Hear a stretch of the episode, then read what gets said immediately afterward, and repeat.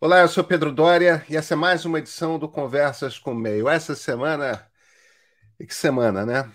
Essa semana eu trago aqui para conversar com a gente o sociólogo, politólogo, ele prefere politólogo a cientista político, Sérgio Abranches. O Sérgio é alguém que conhece profundamente o sistema político brasileiro, já entrevistei aqui nesse programa algumas vezes, e até por ter sido a pessoa que batizou o nosso sistema de governo de presidencialismo de coalizão, isso lá em 1988, é, antes da Constituição ser promulgada. O Sérgio é alguém que compreende a maneira como o poder político se organiza no Brasil como poucas pessoas conhecem. A gente teve uma tentativa de golpe de Estado no domingo, dia 8. O que, que foi essa tentativa? Como é que essa tentativa se organizou? O que que o que que a gente precisa aprender com ela? O que que a gente precisa aprender com a reação do governo Lula a ela, com a intervenção é, na segurança no Distrito Federal e na sequência a reunião com os governadores, com os ministros do Supremo, com, com os presidentes da Câmara e do, do Senado. É, o governo Lula acertou, o governo Lula errou. E, e, e qual o estado mesmo da democracia brasileira nesse ponto? É, os militares. É, o, o, com o que, que a gente precisa nos preocupar? Com o que, que a gente pode ficar tranquilo? Com vocês, Sérgio Branco.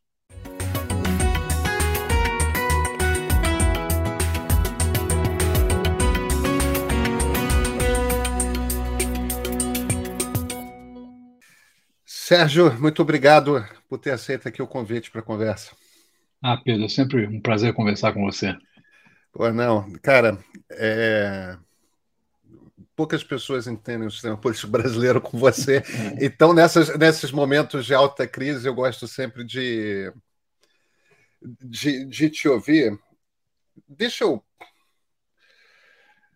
Deixa eu fazer um desenho. A gente está gravando, o, o, programa vai no ar na manhã de quarta-feira, mas a gente está gravando na manhã de terça, no início da final da manhã, início da tarde de terça-feira.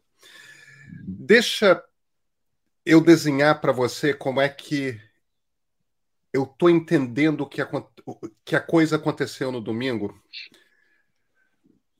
Em algum momento, Anderson Torres decide ir para os Estados Unidos. Todo mundo já.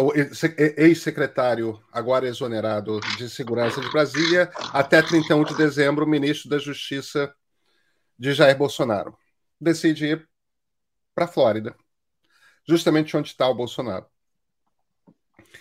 E deixa um sub do sub, para usar a expressão do Lula, no comando da segurança em Brasília. Havia um acordo entre o governador de Brasília, Ibanez Rocha, e o ministro da Justiça, Flávio Dino, de que as milhares de pessoas que vieram de todo o Brasil, bolsonaristas, para fazer os protestos no domingo, dia 8 de dezembro, não entrariam na esplanada dos ministérios, que haveria uma proteção pesadamente policiada pela Polícia Militar do Distrito Federal é, para impedir essa entrada na esplanada dos ministérios. De qualquer jeito, Flávio Dino estava acompanhando a coisa toda. Como combinado, a PM do DF começa a acompanhar essas pessoas e, quando elas já estão caminhando na direção da esplanada, toma-se a decisão dentro da Polícia Militar do Distrito Federal de que aquelas são todas pessoas de bem, são todas pessoas de família, tá tudo certo. Segundo a história que nós sabemos, alguma autoridade policial comunica ao governador que vai liberar os PMs que estão na esplanada, porque afinal de contas não tem nenhum risco de acontecer qualquer coisa. A multidão já está chegando na esplanada quando, por WhatsApp, Ibanez Rocha comunica ao ministro Flávio Dino: olha, tirei a polícia, a gente decidiu tirar a polícia militar lá da esplanada porque não precisa. As pessoas chegam, tomam primeiro o Congresso Nacional, existe uma resistência por parte da Polícia Legislativa, mas a Polícia Legislativa não serve para conter multidões e num domingo eram poucas pessoas. É... Na sequência, tomam o Palácio do Planalto. A porta do Palácio do Planalto é aberta para eles. Não existe nenhum tipo de arrombamento. não existe nenhum tipo de notícia de por que, que os soldados. Existe um destacamento policial, de, perdão, um destacamento do Exército permanente dentro do Palácio do Planalto. Esse, esse, esse destacamento é permanente. Não há nenhum tipo de resistência à invasão. A porta do Planalto é aberta para essas pessoas. E dentro do Palácio do Planalto, algumas dessas pessoas parecem saber exatamente para onde elas deviam ir. Pegam armas, pegam documentos, principalmente dentro do gabinete da, do GSI, né, do Gabinete de Segurança Institucional, que comanda essas tropas que ficam é, dentro do palácio. Não conseguem invadir por conta da segurança o gabinete do presidente da República. O terceiro prédio onde não havia segurança a ser invadido é o prédio que é completamente depredado, que é o Palácio do Supremo Tribunal Federal. Nesse meio tempo, há uma confusão, não há resistência por parte da polícia, não houve qualquer ensaio. Existem alguns focos isolados, né? Um policial é apiado do seu cavalo, tudo mais, mas não existe de fato, existe um bate Esses prédios permanecem invadidos até que o presidente da República, o presidente Lula, toma a decisão de fazer uma intervenção na Polícia Militar do Distrito Federal. Isso não é uma coisa trivial de você fazer, não é uma coisa que você instala e faz em cinco minutos demora algumas horas, você tem que fazer o decreto, tem que haver uma redação. Há cuidados, porque se, dependendo de como você faz o decreto, você não pode aprovar uma série de medidas dentro do Congresso Nacional. Então, tem, tem que haver um debate, mas essa intervenção ocorre.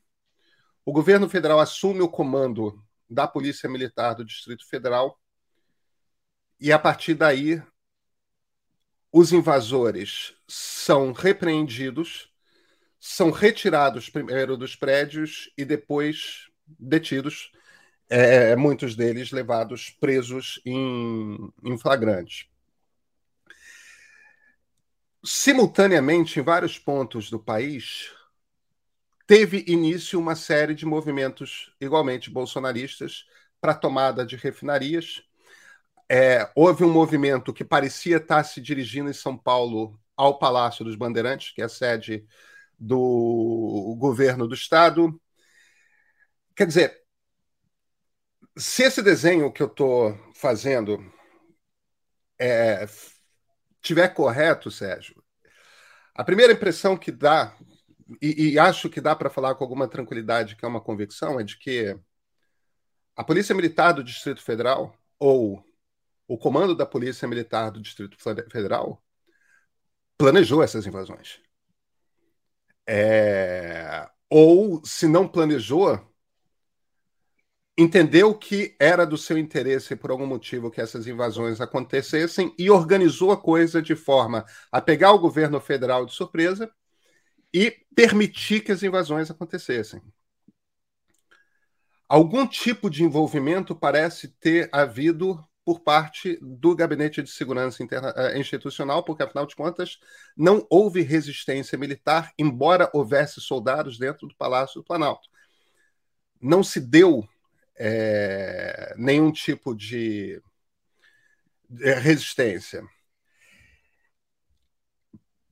Um golpe, de, um golpe de Estado foi planejado no sentido de que a ideia era sequestrar o o comando físico, os prédios do comando dos três poderes, e ao mesmo tempo isolar, talvez bloquear estradas, certamente tomar algumas refinarias, das quais, evidentemente, o, o, o, o, país depende.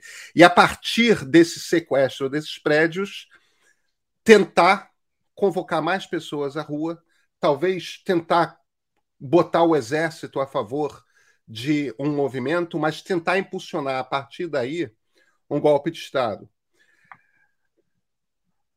Ocorre que, primeiro, o exército pode não ter resistido na, naquele momento ali, mas nenhum general se movimentou também para apoiar a coisa. E a partir da intervenção, a polícia militar obedeceu, acatou a intervenção e, perante as ordens dos novos chefes, fizeram a é, fizeram trabalho. expulsaram as pessoas, prenderam tudo mais. Você acha que eu estou delirando quando eu digo que houve o planejamento de um golpe de Estado?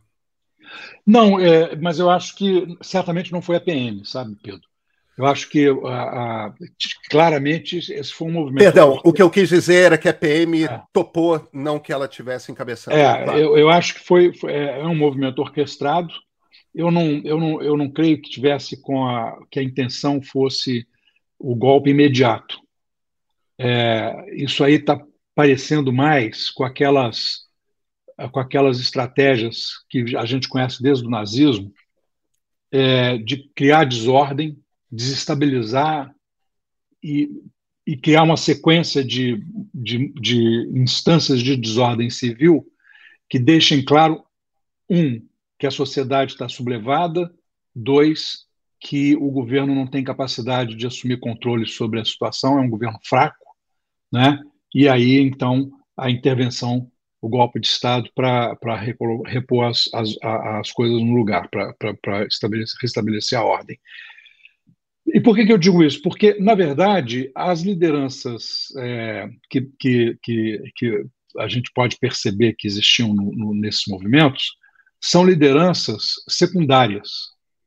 Né? Elas são, são, são lideranças de tropa. Você manda para a rua, tem aquele, aqueles infiltrados que é, aproveitam é, determinados movimentos para dirigir as pessoas. E, e, lideranças espontâneas. Quer dizer, esse, quando você põe uma turba na, na rua, você tem sempre a expectativa de que ali vai ter algumas pessoas com capacidade de liderança que vão tocar a coisa para frente, que vão manter a, o ânimo né? É, beligerante. Ah, mas, mas, evidentemente, que não estava na rua nenhuma liderança com, é, estou, com, com musculatura e com, e com tamanho suficiente para dizer: tá bom, assumiu o governo, assumiu o poder, é, vamos, né? Peço às tropas que se reposicionem de tal forma que a gente possa é, isolar o, o poder do, do, do, ataque dos comunistas, dos petistas, enfim, dessas coisas. É, não tinha, quer dizer, a, a, liderança mais importante, que é a, quem passou o tempo todo insuflando e criando um, um clima golpista, que era o Bolsonaro, estava fugido para os Estados Unidos, em, em Orlando. É, o, o, não tinha nenhum general ostensivamente também no comando, quer dizer, então é, não tinha. É, é, é, é eu, eu, eu, hoje na, na CBN eu estava dizendo que são dois níveis, né? Dizer, você tem um nível inferior desse movimento, que é o pessoal que estava lá e o pessoal que estava fazendo articulação, convocando nas redes, etc. e tal, que é uma rede, que é uma, que é uma, não, é uma, é uma malha que foi montada desde é, o início da, da, da busca do Bolsonaro pela, pela presidência, né?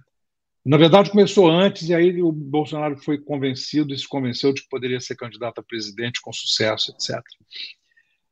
E o segundo nível, que é o nível superior desse movimento, que são os financiadores e os arquitetos, os autores intelectuais é, desses crimes, eles não estavam é, nem, nem, nem, nem pelas redes dirigindo o movimento, eles deixaram que a coisa acontecesse. Por isso eu acho que era basicamente uma estratégia de produzir desordem, desestabilizar a, o ambiente social, sociopolítico para ir criando é, clima e, e justificativa para uma intervenção posterior diante da inércia do governo. E aí, é, na, na, narrativa que você fez, tem vários elementos disso. Um, a PM não, não age.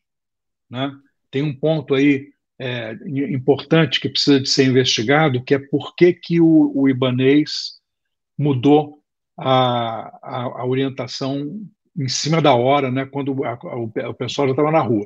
Eu, eu não imagino, Pedro, que esse pessoal, mais, mais de mil pessoas, marchasse para a Praça dos Três Poderes em silêncio. Né? Todo mundo calado, fingindo que não ia fazer, entendeu? Quer dizer, não, estavam ali as palavras de ordem, as faixas. Então, quer dizer, qualquer, é, é, qualquer estagiário de, de, de inteligência, de segurança, olhava e dizia assim: isso aqui vai dar um problemaço, né? Precisamos de. Então, é, é, evidentemente que a inércia policial foi, foi, foi deliberada. Né? E, e, a, e o subdimensionamento da segurança na Praça dos Três Poderes foi deliberado. Então, é, isso aí é, é, evidente. Eu acho que o Anderson Torres tem mais do que razão para ele ser recebido pela Polícia Federal com ordem, um mandato de prisão e, e ser imediatamente é, ir para uma preventiva. Mas eu não acho também que o Ibanez seja, seja inocente. Né? Quer dizer, eu não, eu, não, eu não acredito na versão de que ele foi enganado por má informação. Por uma razão muito simples, é, é, seria a ingenuidade é, dele como governador, já tendo sabido, visto que, o que aconteceu no, no, no, em dezembro, né, na, na, na diplomação, dia diplomação, no dia da diplomação, a tentativa de invasão da Polícia Federal, a bomba que não chegou a, ser, a, ser, a, a explodir no aeroporto.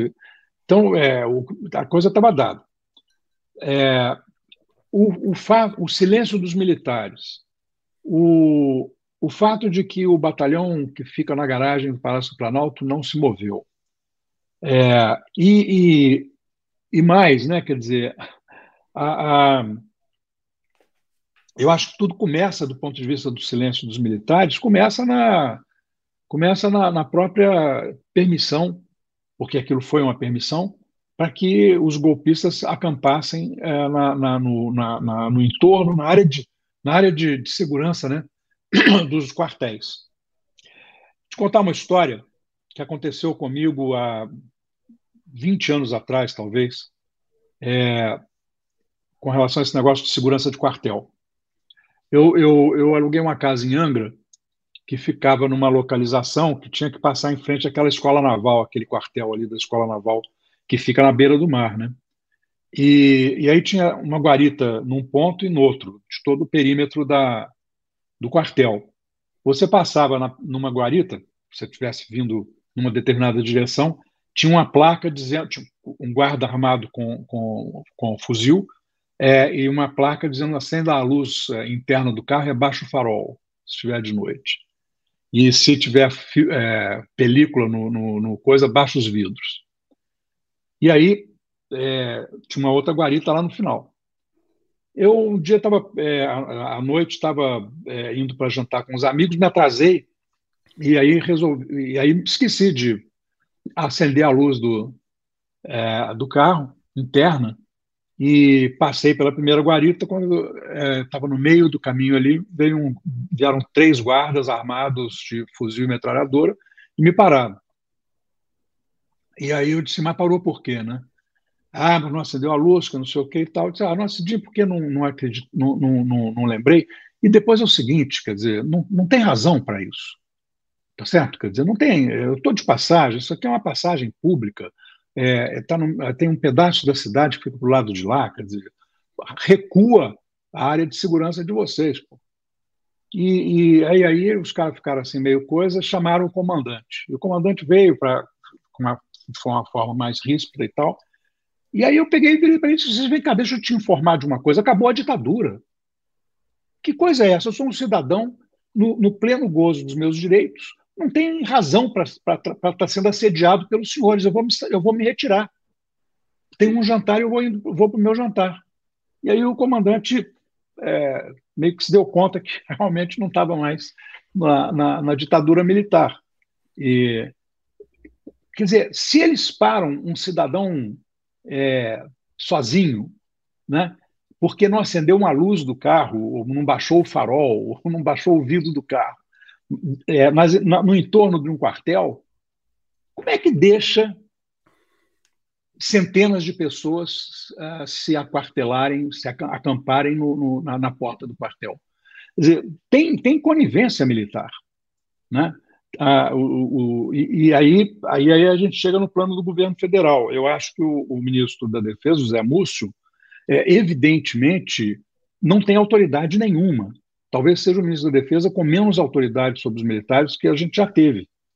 É, os, os, civis nunca tiveram muita autoridade, mas, é, mas ele claramente é, foi foi está é, sendo monitorado, está sendo é, na verdade um, um, um, um, conduzido pelo, pelo, pelos militares, porque primeiro ele disse que, o, que, que eram manifestações democráticas. Basta ler duas ou três faixas que você vê que não são democráticas.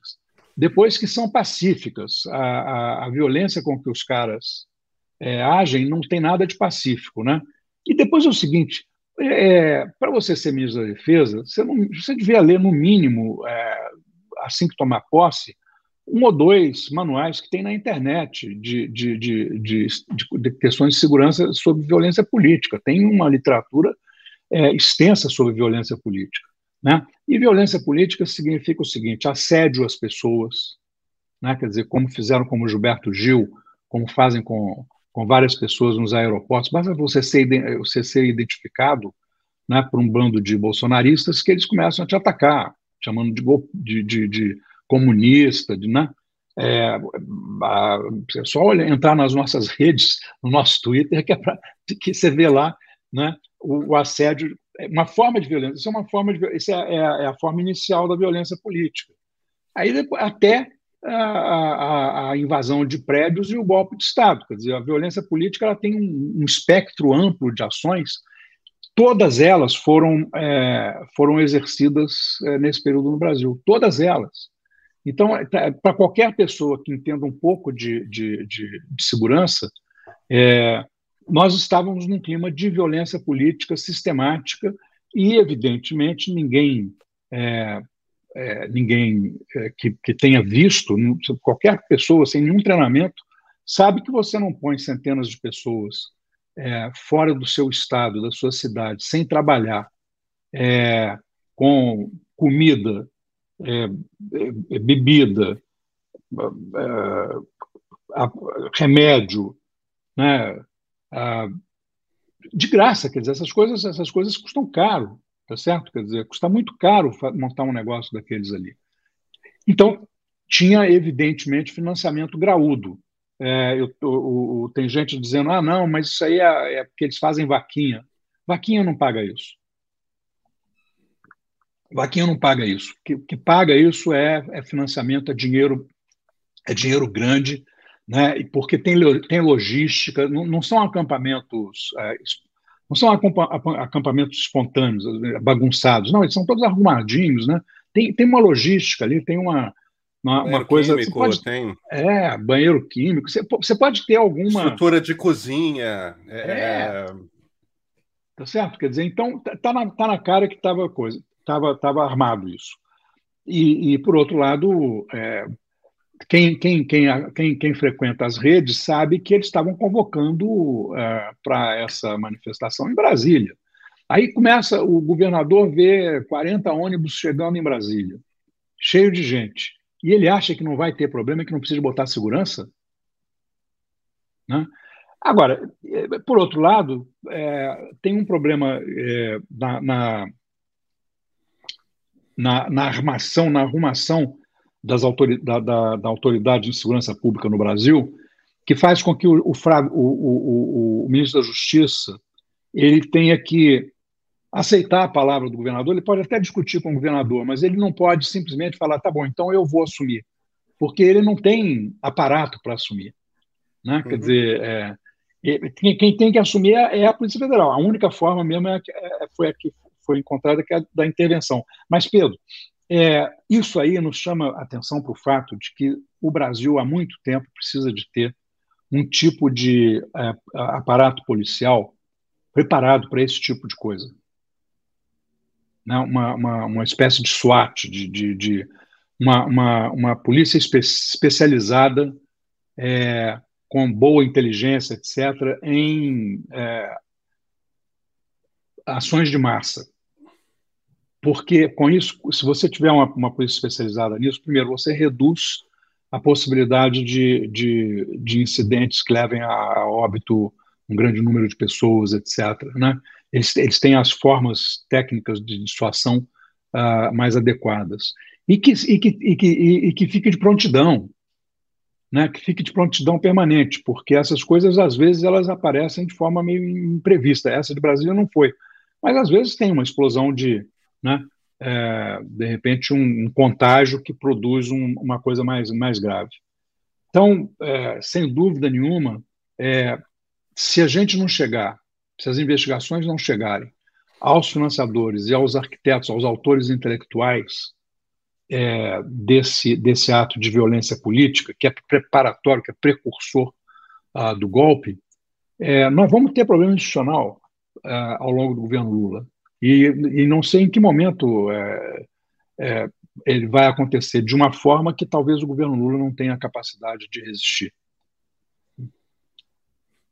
Então vamos, vamos, vamos encarar esse ponto aí, que eu acho que é um dos pontos chaves para a gente entender. É, qual é a sua impressão de poder que o governo Lula tem sobre as Forças Armadas? Ah, eu acho que não tem poder. Eu acho que. É, é, aí, tem um problema grave que, que vem de longe, né, Pedro? Que é o fato de que o civis, o poder civil no Brasil, ele trata os militares com luvas de pelica. Né? Uhum. É, tem um temor né, estrutural dos militares em todas as lideranças políticas civis do Brasil. Então, isso significa que, na verdade, o Brasil continua sob uma semitutela militar. E isso tem a ver com o artigo 142 da Constituição, e isso tem a ver com o fato de que nunca se despolitizou, de fato, a cúpula militar. Tem a ver com o fato de que as escolas militares fazem a, a, uma, uma. Elas, elas, educam as, os, os jovens é, cadetes, né, e, e, até aqueles que vão para a escola militar antes, né, é, com uma história que é a, uma história falsa do Brasil, uhum.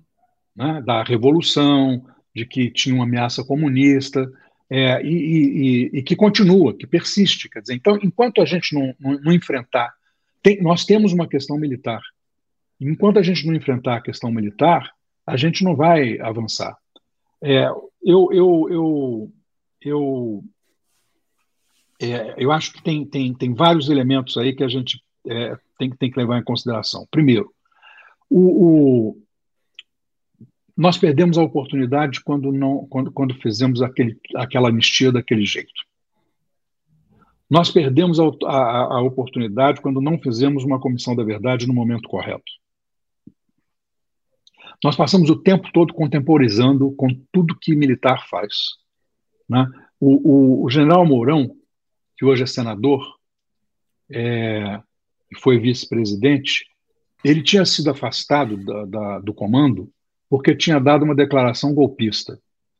Na verdade, o que tinha que ter acontecido é que ele devia ter sido processado, ele devia ter sido. É, o ministro da Defesa devia ter é, tido poder para enquadrar esse, esse general e, e tirá-lo do né, da, da, vida ativa por, por conta da, da, da dessa, dessa desse espírito é, desse espírito é, golpista.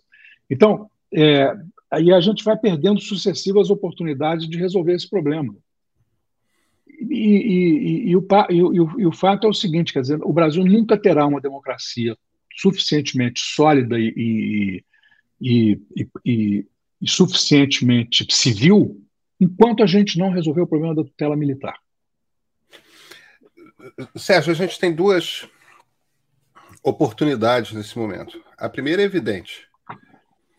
O, o Supremo está com a faca e o queijo na mão para botar na cadeia o Pazuello por crimes cometidos contra, contra a saúde pública durante a pandemia, na gestão, e, e muito possivelmente Braga Neto e Augusto Heleno por conta de ação antidemocrática. E, e, e no caso da ação antidemocrática, por conta da peculiaridade do, do, do desse processo que está na mão do Alexandre de Moraes, sequer você precisa do Procurador-Geral da República. É, exato. Você, você, não precisa nem esperar o Augusto Aras sair em setembro, outubro. É, o Pazuello provavelmente precisa, porque não tem cara de que o Aras vai começar a agir agora, né? Mas é... prender general dá existe o caminho. E, e, e, e, seguindo o processo, até porque eles vão ser processados direto no STF. Quer dizer, só tem uma instância, né? Nessas horas conta contra eles. É... É. E paremos, parecemos ter um Supremo absolutamente. Se existe um poder que está solidamente na defesa da Constituição de 1988, me parece ser o Supremo Tribunal Federal, é, o Poder Judiciário simultaneamente, a gente tem uma circunstância internacional em que Chile, Argentina, nossos vizinhos, estão estão numa circunstância em que eles já resolveram o problema militar deles. Eles não convivem com o risco é, de um golpe militar, tal. Isso é uma coisa que não, não, não existe em nossos vizinhos. É, e, simultaneamente, a gente tem hoje nos Estados Unidos uma, um tipo de visão política que não toleraria uma. Que, que, vê ditaduras, ainda mais no hemisfério ocidental, como eles chamam aqui as nossas Américas, é. É, vê ditaduras como um problema mais do que uma solução. É muito diferente da cabeça americana dos anos 60, em que era melhor ter uma ditadura de direita do que ter o risco de um, um país caindo para o comunismo. Mesma coisa União Europeia. É, na União Europeia, eu acho que a, intolerância com o regime é, autoritário seria ainda maior. Quer dizer, um, um, a gente está numa circunstância em que não dá para os caras dar um golpe. Não sei se daqui a 10 anos vai ser isso. Mas a gente hoje está numa circunstância internacionalmente que o Brasil ia ficar tão isolado que eles iam se ferrar com o, o governo. Eu sei que a situação é extremamente delicada, mas o, o momento de tentar resolver esse negócio e ousar partir para cima dos militares dentro da institucionalidade não é agora? É, eu acho que tem é, certamente um, é um agora daqui a um ano, entende? É, é claro. nesse momento. O, o, problema todo é que é, é, eu, eu, não, eu não sei se a, a, elite civil brasileira tem realmente disposição para fazer isso, sabe, Pedro? Porque é, eu me lembro que quando começou a coisa do, do, do Pazuello, é, os, os, chefes militares disseram que, opa, peraí, não vai prender general da ativa. E, e não prenderam. Né? Quer dizer, e, e, e houve um recuo dos, dos civis, né? É, eu, é, é, é, um momento importante porque tem uma indignação generalizada, e eu acho que hoje, na, na, na, na elite política brasileira, não, não tem ninguém com dúvidas de que os militares foram coniventes. Né? É, a, a, a Miriam Leitão, ela, ela, ela, no começo do governo Bolsonaro, ela foi, é, no, no primeiro ano, antes da pandemia, ela foi entrevistar dois generais muito ligados ao governo, que, que ocupavam postos lá no governo. E ela, e ela perguntou para eles: cara, vocês, é, vocês se dão conta de que esse governo está dando errado, ele vai dar errado, ele não é um bom governo. É, e aí eles responderam para ela o seguinte: pois é, mas é o governo que nos deu protagonismo. E, e então, quer dizer, a, a, a, cúpula militar ela quer protagonismo político. É, é fora da hora, é fora do lugar, mas o Brasil é o país da história das ideias e das coisas fora do seu lugar, né? Então, a, a, é, é, é, eles intimidam, eles usam, eles atuam politicamente. Né? Quer dizer, os militares atuam um tempo todo politicamente nos bastidores. E no governo Bolsonaro, o que aconteceu foi que eles começaram a fazer isso de forma mais ostensiva, né? inclusive rompendo com a, com a regra do regimento de fazer tweet político, enfim. Então, eu, eu acho que é, quando o Lula escolheu o Zé Múcio para ministro da Defesa, eu disse: bom, ele fez um erro, cometeu um erro. Porque não devia ser nem alguém, alguém de esquerda, nem alguém tão maleável que não vá resistir nunca aos militares, que é o caso do Zé Múcio. Né? É, o, o, PT errou o tempo todo no, no, na escolha dos, dos, dos seus, é, quase todos, né, dos seus uh, é, ministros da Defesa, porque exatamente punha como ministros pessoas que, que já eram vulneráveis por conta da polarização, por conta da, né, da, da, da distância ideológica. Então era, era preciso que fosse alguém com firmeza é, para pelo menos em alguns momentos, dizer para os militares: espera aí, aí vocês também tem uma linha vermelha aqui. Se vocês ultrapassarem essa linha, aí a coisa fica complicada. Né? Eu acho que, que é, no, o, tem essa fragilidade, que é o fato de ser o governo Lula, né? é, ser um governo do PT. Eu, eu, eu, eu, eu sempre, sempre fiquei com a, com a, com a ideia de que tem determinadas coisas que é, um polo não pode fazer, sabe? Quer dizer, assim, tem determinadas soluções políticas que a esquerda não pode dar por ser esquerda, porque os outros não vão aceitar a solução dela pelo fato dela ser esquerda. né? E tem coisas que a direita não pode fazer pelo fato de ser direita, né? Então, a, a, durante algum tempo, por exemplo, ele dizia, olha, talvez o, o melhor governo para fazer uma reforma agrária fosse um governo de direita, porque aí ele não teria nenhuma suspeita do né, de que melhor tá... governo para fazer uma reforma trabalhista ou da previdência um governo de esquerda de esquerda né quer dizer claro. tem, tem, tem, tem coisas que tem né então a, a, a, realmente enquadrar os militares pela esquerda é uma coisa difícil o que que o Chaves fez o Chaves assim que ele assumiu ele é, porque o Chaves é, é, é uma espécie de Bolsonaro que deu certo né Uhum. É, ele era, ele era também é, da, da média oficialidade. Também, né? Mais inteligente, muito mais. Nossa, é. não, o Chaves era muito inteligente. Né? Muito, sim. Bolsonaro tem problemas cognitivos óbvios. É, o Chaves era também é, oficial médio. Né? Ele assume, a primeira coisa que ele faz é levar a. É caronear os generais todos e colocar a turma dele no poder. Né? E aí o, o, a, a, aposentou uma opção de generais, aí alguns generais sêniores disseram não, peraí, eu tô eu do seu lado. E aí esses sobreviveram. Ele, ele, ele, ele assumiu a, o controle do, do, da corporação militar lá, né? Aí comprou armas na Rússia para dar a eles os brinquedos que eles precisam e ficar é, hostilizando a Colômbia ali na fronteira e, e, e é, deu a eles boa parte da, do programa social. Era, é, é, boa parte da política de distribuição de, de, de, de, é, de serviços sociais foi, é, passou a ser dos militares. É uma, é uma, o que eu quero dizer com isso é o seguinte, quer dizer, o, o Bolsonaro não precisou nem de caronear.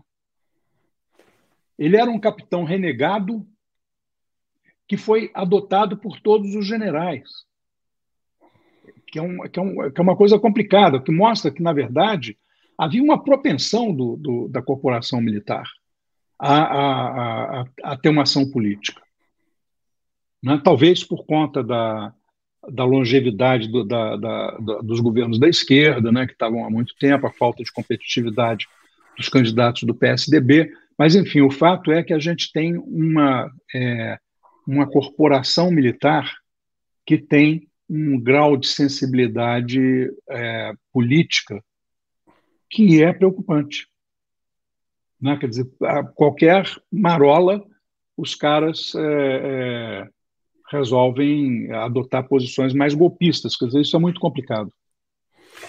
Então, digamos que o a solução para questão militar, nós aqui em 2023 falando no Brasil de a questão militar, né? É, é, é. é inacreditável. É danado, né? É, é, é a, a, expressão nos persegue. É. Eu usei de propósito, exatamente. Eu sei. Para mostrar sei. que ela, é, ela vem é. nos assombrando há, há muito tempo. Ah, vamos dizer que o governo Lula não tem como resolver a questão militar. Vamos deixar para a pessoa que suceder ao governo Lula, no caso de ser um liberal, um conservador. É... Ou uma liberal, uma conservadora. Aliás, temos uma liberal candidata, né? É...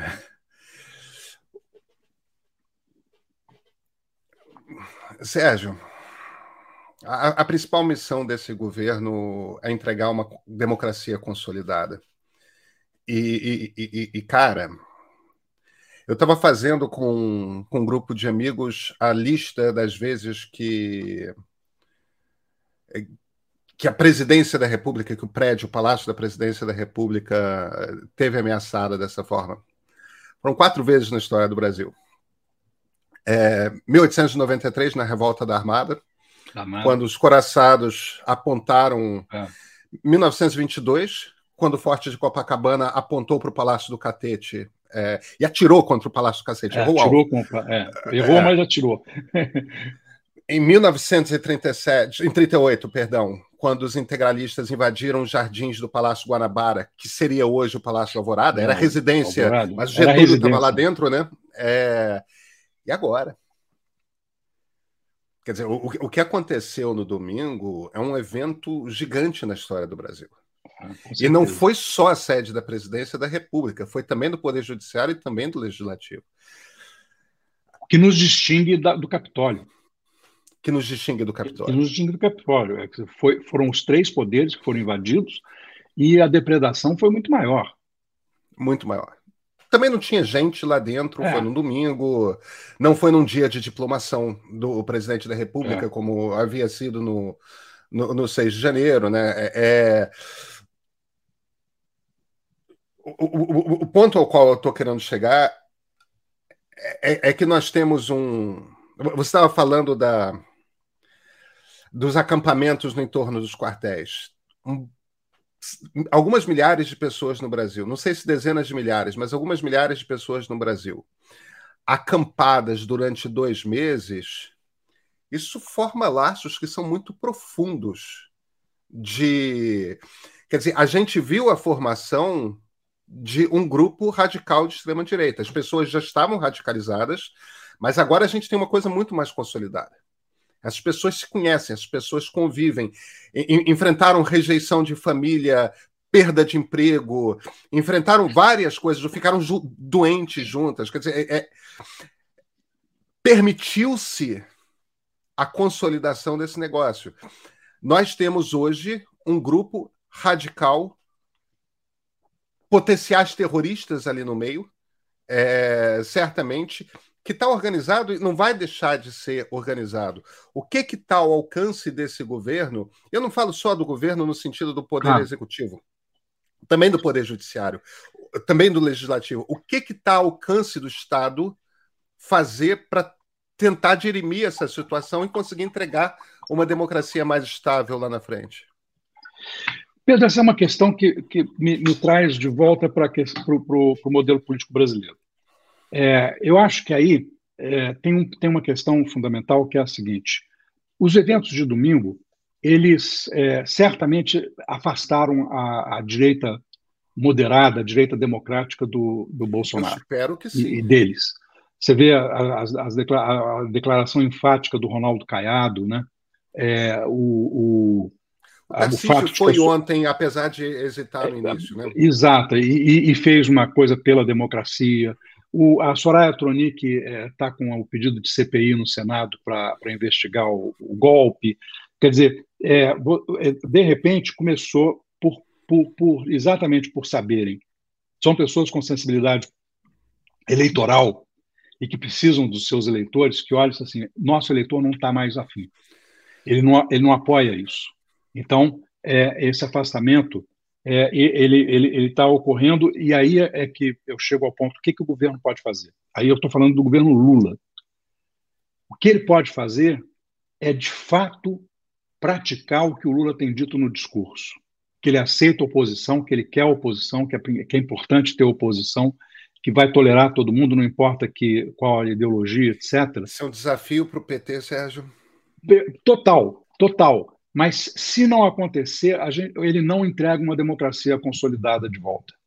Porque é, é, o, que, o que a gente precisa de ter nesse momento é a possibilidade de formar uma, uma, uma, uma, uma direita conservadora democrática que queira de fato jogar o jogo democrático.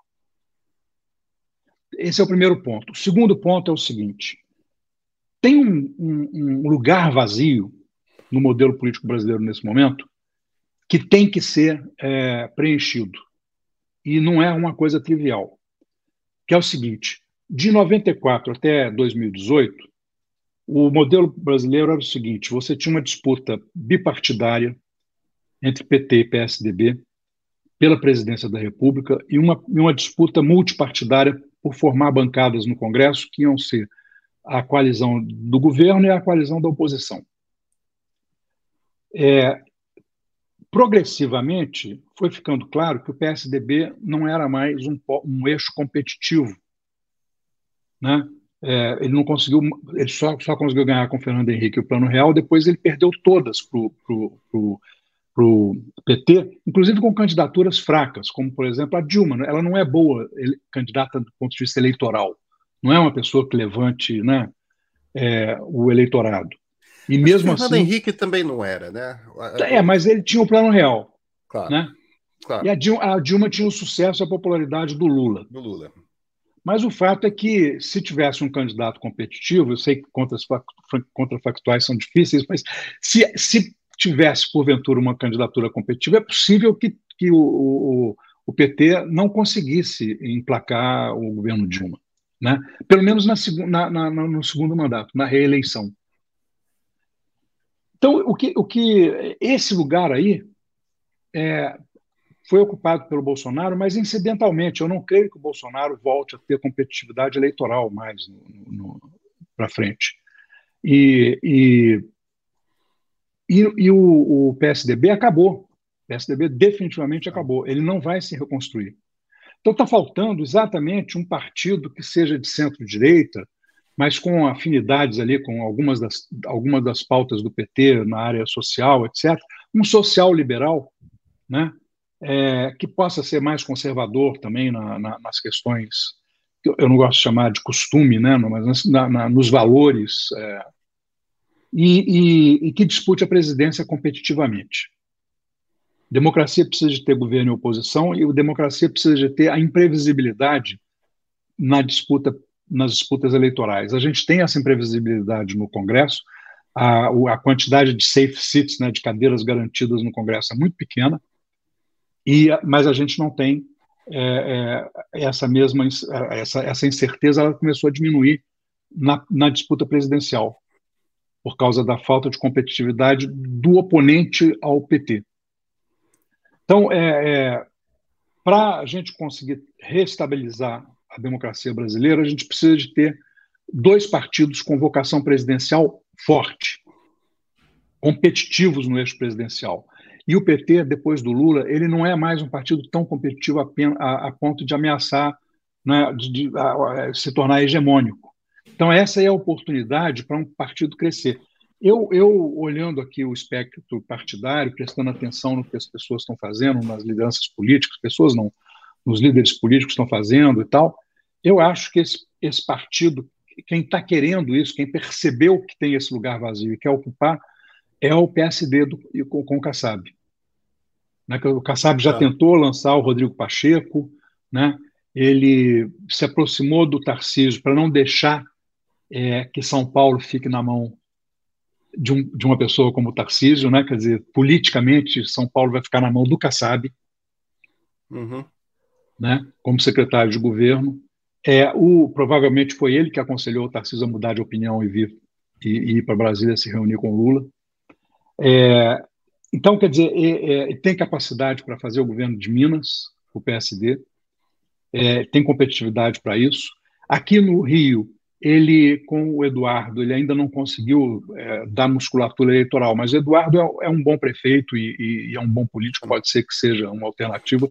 Então, quer dizer, é, se a gente consegue, eu, eu não estou eu não, não defendendo o PSD, o PSD não, estou dizendo o seguinte, a gente precisa de ter a eleição presidencial em qualquer parte do mundo é polarizada.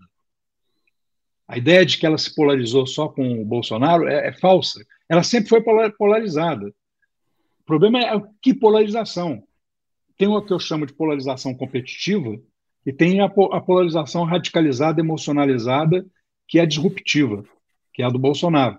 Então, a gente precisa de retornar a uma polarização democrática, competitiva, e para isso a gente precisa de ter dois partidos competitivos disputando a presidência da República. A, a dificuldade que eu tenho de ver esse desenho que você está propondo, é, no, no, papel ele faz todo sentido. O problema é que o PSDB nunca foi isso. É, o, o, que eu quero dizer é o seguinte: é, eu sei que o PSDB era visto pelo eleitorado de direita como seu partido. No, nos anos 90, na segunda metade dos anos 90, no, na primeira década do século é evidente que era. Mas o PSDB não era isso. O, o, o PSDB, em qualquer outro país do mundo, é, é, é, seria o partido de esquerda. Entendeu? O Fernando Henrique não era diferente do Romano Prodi, do Gerhard Schroeder, do Bill Clinton, do. do é, era, era, um partido. Você descreveu como social-liberal, o pessoal chamava. Eu, e eu descreveria como social-liberal também.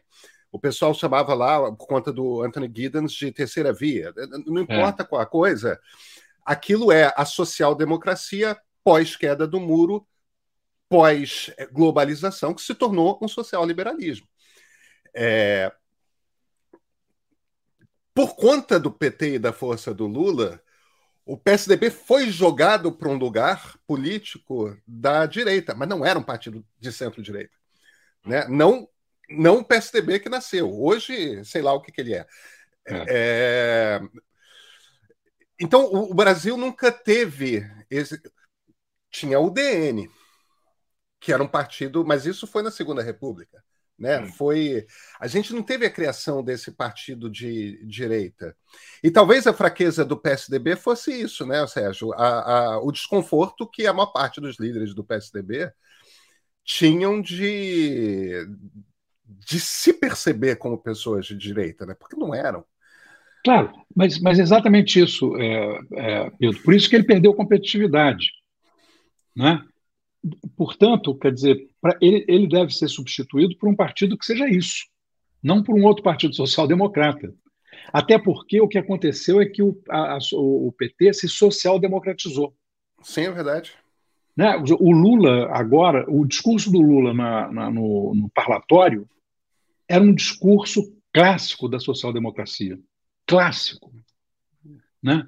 Então, quer dizer, como, como o PT se, se, se social-democratizou, é, até porque é, é, a, a social-democracia também está mudando de, de, configuração, porque a base histórica da social-democracia, que é o operariado manufatureiro, blue collar, não né, existe mais.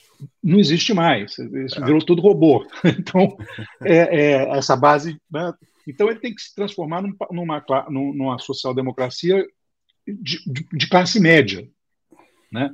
Uma, uma social-democracia de classe média é uma social-democracia que precisa de ter o quê?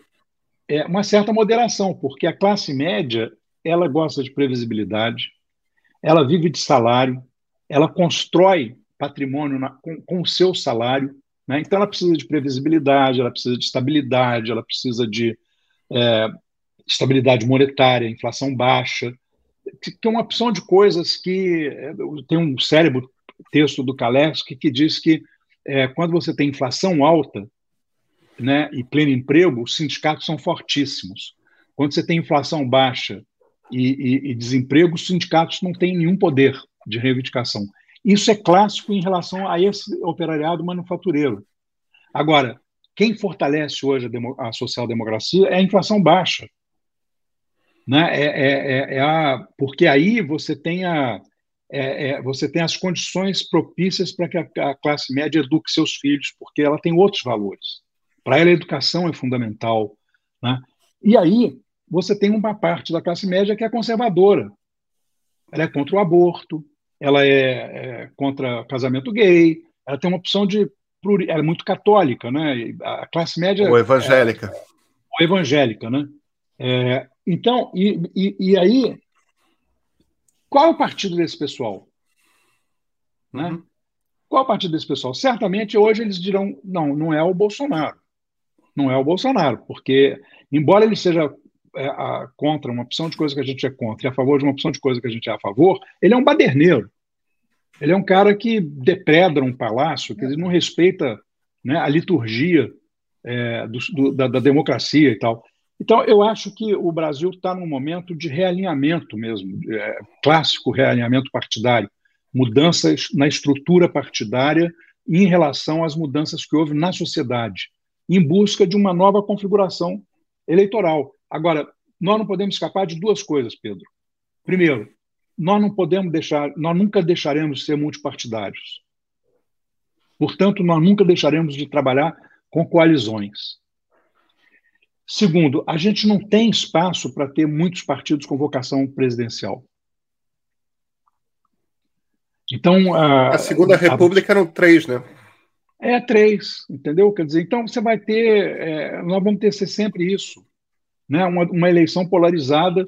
Se tiver três competindo no primeiro turno, vai polarizar no segundo turno e o segundo turno vai, vai moldando de uma certa forma quem é o partido competitivo do outro. Né? Então, é, é, a democracia brasileira está sendo redesenhada. Eu espero que o, o Congresso é, tenha um pouco de noção sobre isso agora que está sobre trauma, no sentido de que precisa de fortalecer a, a, não, pode, não pode fazer nenhuma aventura de mexer nas regras da, da, da política para tentar uma outra coisa. Né? Gilmar Mendes vive querendo o semipresidencialismo, é, sabe, qualquer coisa que a gente faça agora sem uma estrutura é, partidária sólida que, que, que, que organize o jogo, a, qualquer mudança hoje vai virar problema. E a gente Sérgio, corre o risco de virar Itália. Eu tenho mais duas perguntas para você, vou te pedir um pouquinho aí do, da, da sua paciência. Uhum. A, a, primeira é, é um, um follow-up aí do que você acabou de comentar. Tudo bem, eu entendo a questão da. Eu, eu entendo a questão do, do necessário conservadorismo com mudança de, de regras políticas eleitorais nesse momento. É, super entendo. Mas até por ser um leitor seu, a escolha desse sistema de, de, de voto majoritário para deputado federal, com esses distritos gigantes que são estados, isso não é uma máquina de produzir centrão? Uma máquina de eleger uma, um cacetão de deputados no, é, é, em, em, cidades pequenas e médias e poucos deputados é, cujo voto é mais ideológico na, nas cidades grandes, você não acaba produzindo uma quantidade excessiva de deputados cujo objetivo ao chegar no Congresso Nacional é essencialmente ser despachante para os seus prefeitos para eu não estou nem falando de corrupção não tá estou falando no sentido de que a gente não devia. A, a, única maneira de mudar o Congresso, no fim das contas, não é partir para algum. para diminuir o número desses distritos, não? É mudar, talvez, a, a maneira de eleger deputado? É, eu, eu, entendo a pergunta, Pedro, mas eu acho que ela. ela é, eu, eu acho que o problema não é, não é o distrito. Eu, eu acho que o problema não é o tamanho do distrito porque a gente vai ter esse tipo de divisão mesmo com qualquer tipo de distrito. Mas é, aí, é, aí é localizado, é um deputado de, por lugar, sabe? Não, então eu sei, mas é que distritalizar o Brasil dessa forma não é uma coisa simples, porque o Brasil tem muito município pequeno que vai ter vai ter que ser reunido num distrito só e muito município grande que vai ter vários distritos. É uma coisa muito complicada. É, e a demografia, a demografia brasileira ela vai alterar muito isso. E uma das coisas que tem mais corrupção nos Estados Unidos é o redesenho de distrito. Gerrymandering. É, é, é, é o gerrymandering onde tem, é onde a coisa pega nos Estados Unidos. Claro. E eu acho que o problema não é o distrito, não é a forma eleitoral. Eu acho que a forma eleitoral ela, ela, ela se adapta a, ao jogo que está sendo jogado no real. E o, o jogo que está sendo jogado no real é a centralização fiscal. Na verdade, o que o Brasil precisa é de uma baita reforma fiscal. E uma baita reforma fiscal para valer. Eu acho que o Haddad está falando num tipo de reforma fiscal que é o começo desse, desse processo, que é limpar o orçamento brasileiro dos subsídios, que estão lá, alguns pendurados há 60, 70, 80 anos, que não fazem o menor sentido você ficar subsidiando alguma coisa por, por décadas. Você subsidia, subsidia uma coisa por alguns anos, na expectativa de que ela vá amadurecer ou terminar a necessidade. Agora, uma coisa que é subsidiada há décadas é, é, é uma coisa ineficiente, ineficaz, que está ali por puro jogo de, de, de, é, de lobby. Então, a, a, a retirar os subsídios, etc., é uma parte do problema. Mas eu acho que precisa de descentralizar. Eu acho que precisa de pensar a reforma tributária do ponto de vista dos, dos impostos é, diretos, que, que, é, que é a segunda etapa, ela já tinha que pensar, as duas tinham que ser pensadas a partir de deixar mais atribuições e mais dinheiro na base nos estados e nos no municípios. É, eu acho que a gente tem que descentralizar mais o Brasil. Aí o deputado, é, o deputado que precisa de dinheiro, é, que, vai, que vive disso, é o cara que vai ser ou vereador ou deputado estadual. Uhum. E, e, e você vai deixar o plano federal para questões estratégicas e para aquelas linhas de política que são as linhas nacionais, né? as grandes linhas da educação, etc. Então, é, é, se a gente não mexer na substância da política brasileira, que hoje é basicamente. Por, por que, que, tá, por que, que tem essa, essa questão toda do, do orçamento secreto? todo mundo concorda que o orçamento secreto é uma, é uma excrescência, tem que ser retirado. Mas aí o cara vira e diz assim: ah, peraí, mas acontece o seguinte, eu gostei de ter mais dinheiro. Então vamos acabar com a, o segredo, mas vamos botar isso aqui nas emendas parlamentares e tal. Ou seja, toda a discussão parlamentar brasileira hoje, todos os atritos entre legislativo e executivo são sobre grana, não são sobre valores, sobre nada. Isso aí você faz consenso rapidinho. O que divide, o que problema, o que problematiza a relação executivo-legislativo no Brasil é porque os caras ficam querendo mais grana do orçamento federal para levar para sua cidade, para sua a sua base eleitoral, né? E aí é, você tem a ineficiência no gasto, porque aí acaba sendo basicamente uma coisa estritamente eleitoral. Se ele tiver que disputar esses recursos é, no, na, na, no plano do Estado e no plano do município, as prioridades aparecem porque a população está lá para dizer não, claro. eu não quero essa, claro. esse asfalto lá longe, eu quero é, a minha rua aqui com, com encanamento. Entendeu? Quer dizer, então, e, e esse é o problema do Brasil. Esse é o problema do Brasil. O Brasil é, não tem orçamento, ele não tem prioridade, ele não tem planejamento, não tem nada, porque é tudo feito no tomará da cá. Sem, sem roubo, sem, sem, sem, sem problema, é, que é grana. Eu tenho que levar a grana para o meu eleitor. Agora, se eu deixar a grana mais perto do eleitor, eu libero a política federal para o que conta, porque o Brasil precisa de muita, muito planejamento de longo prazo, precisa de muita estratégia, precisa de, né, de pensar. A gente não, a gente fica da mão para a boca porque a política brasileira é feita no sentido de liberação de verba. Minha última pergunta é a seguinte: você é um intelectual público. Não estou dizendo que você seja apenas um intelectual público, não, mas.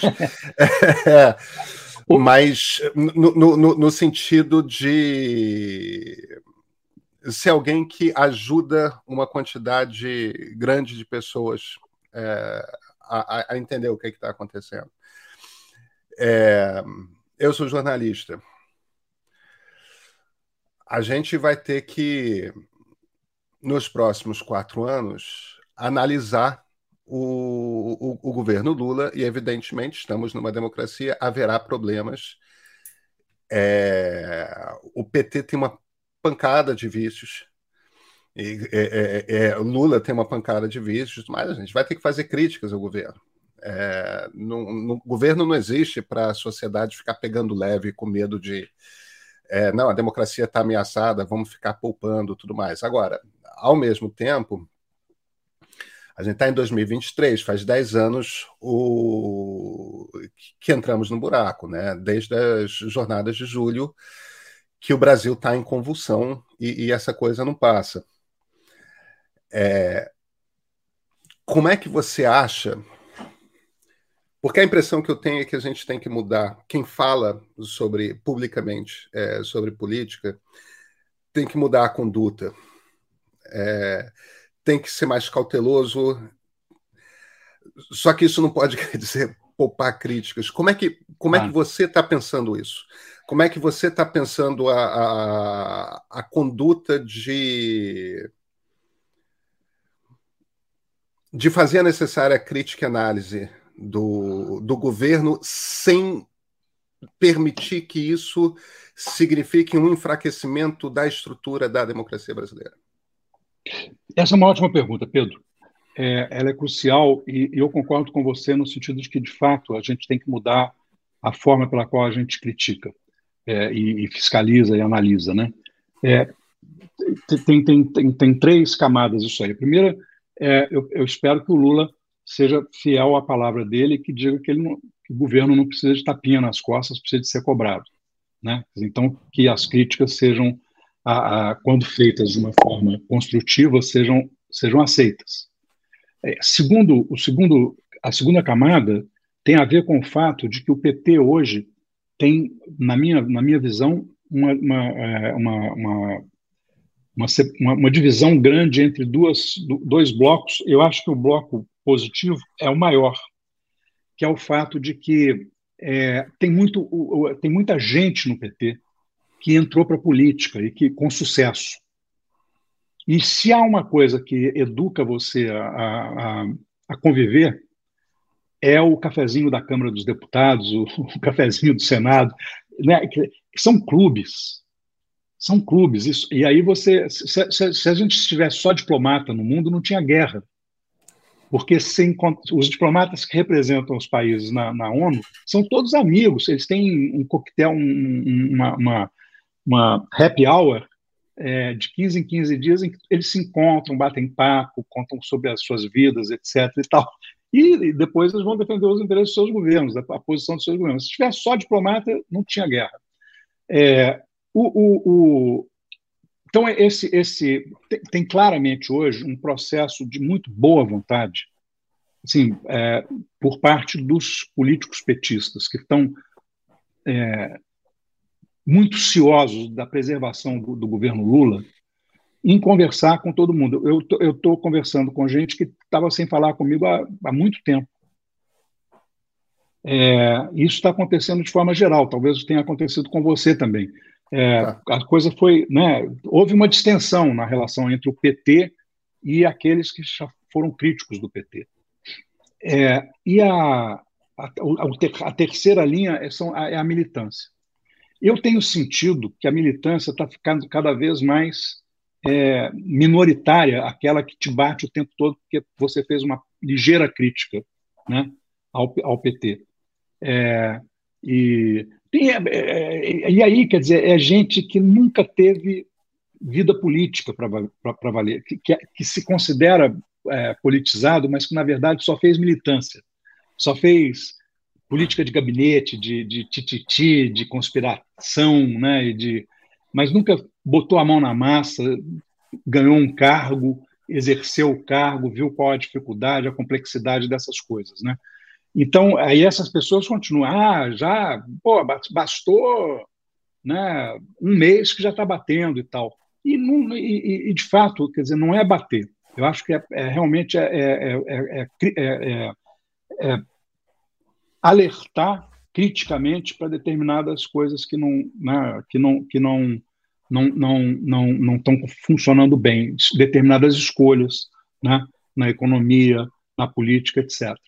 Mas eu acho que, é, de fato, é, o, fato o, dado que há um governo de frente ampla, e, e, durante um momento eu tive dúvidas de que ele seria um governo de frente ampla, porque o Lula começou a nomear só petista, só petista, se vai, vai virar uma coisa aqui de hegemonia petista, mas aí, de repente, ele começou a trazer gente da sociedade, gente que não tem filiação partidária, né? tem ministros excepcionais o governo Lula, é, assim, de muito boa qualidade entre os petistas e entre os não, quer dizer, é, os que não são filiados, né?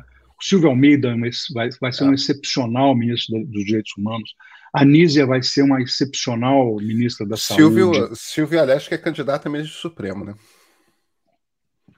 Pois é, porque o Silvio, o Silvio é um, é, o Silvio é um intelectual público é. dos mais importantes do Brasil e, e dos mais bem formados. Ele, ele, ele, ele, a Nízia é uma das figuras mais importantes que tem hoje no Brasil na área de políticas públicas de saúde. Né? Ela, e ela se preparou durante muito tempo. Ela foi aluna do IUPERJ, onde eu era professor. Né? Acompanho né? e, e, é da linha da, da, da montagem de, de, da Fiocruz que o Sérgio Aroca fez. Quer dizer, o, o governo Lula tem muita gente. A Aniele Franco, eu conheço muito bem também. É, é uma, é uma militante que tem noção de organização, sabe como fazer, né?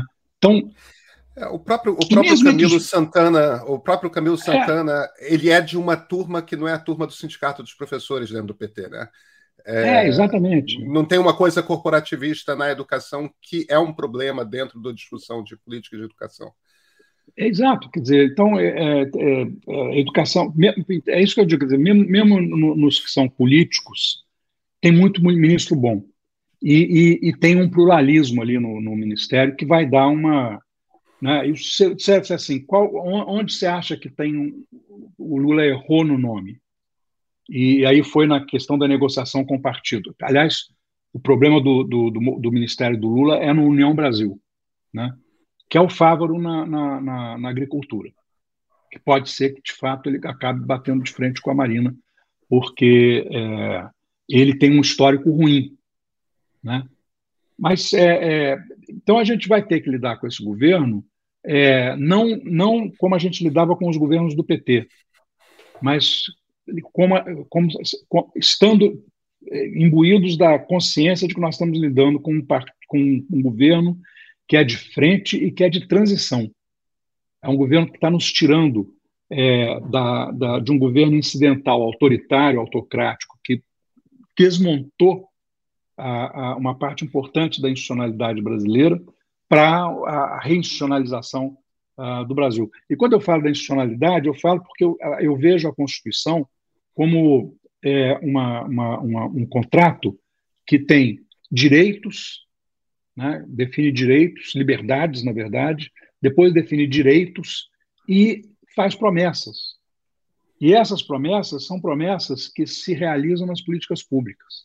Então, quando diz assim, é, tem que preservar o meio ambiente, você precisa de uma política ambiental que preserve o meio ambiente. Né? Então, quando o Bolsonaro desmonta a área de, ambiental, ele está ele tá produzindo a frustração de uma promessa constitucional. Né? E ele fez isso na educação e na saúde, que são áreas muito mais é, sensíveis do ponto de vista da população. Né? Então, a, a, nós estamos reconstruindo a capacidade de, é, de realização das promessas constitucionais e de reconquista dos direitos e das liberdades que a Constituição nos dava. Né? Então, é, é, um governo que está é, no fio da navalha e a gente tem que entender isso. E, que, e tem que entender que, na verdade, nós sejamos petistas ou não, para nós, brasileiros, a melhor solução, o melhor resultado possível é que o governo do Lula dê certo. É. Que ele consiga fazer essa transição, consiga reorganizar para melhor até. A, a, não é porque, por exemplo, a gente tem é, orçamento secreto, e agora a gente vai ter uma reforma é, orçamentária, que vai, vai fazer limpeza de subsídios, etc. Então, nós vamos ter é, também é, é, mudanças mais estruturais que vão nos ajudar. Então, eu acho que a gente tem que levar isso em consideração quando a gente for avaliar as ações e, e, e, e comentar né, e fiscalizar as ações do governo. Sérgio Abranches, muito obrigado pela conversa. Foi um prazer. Obrigado pela conversa também.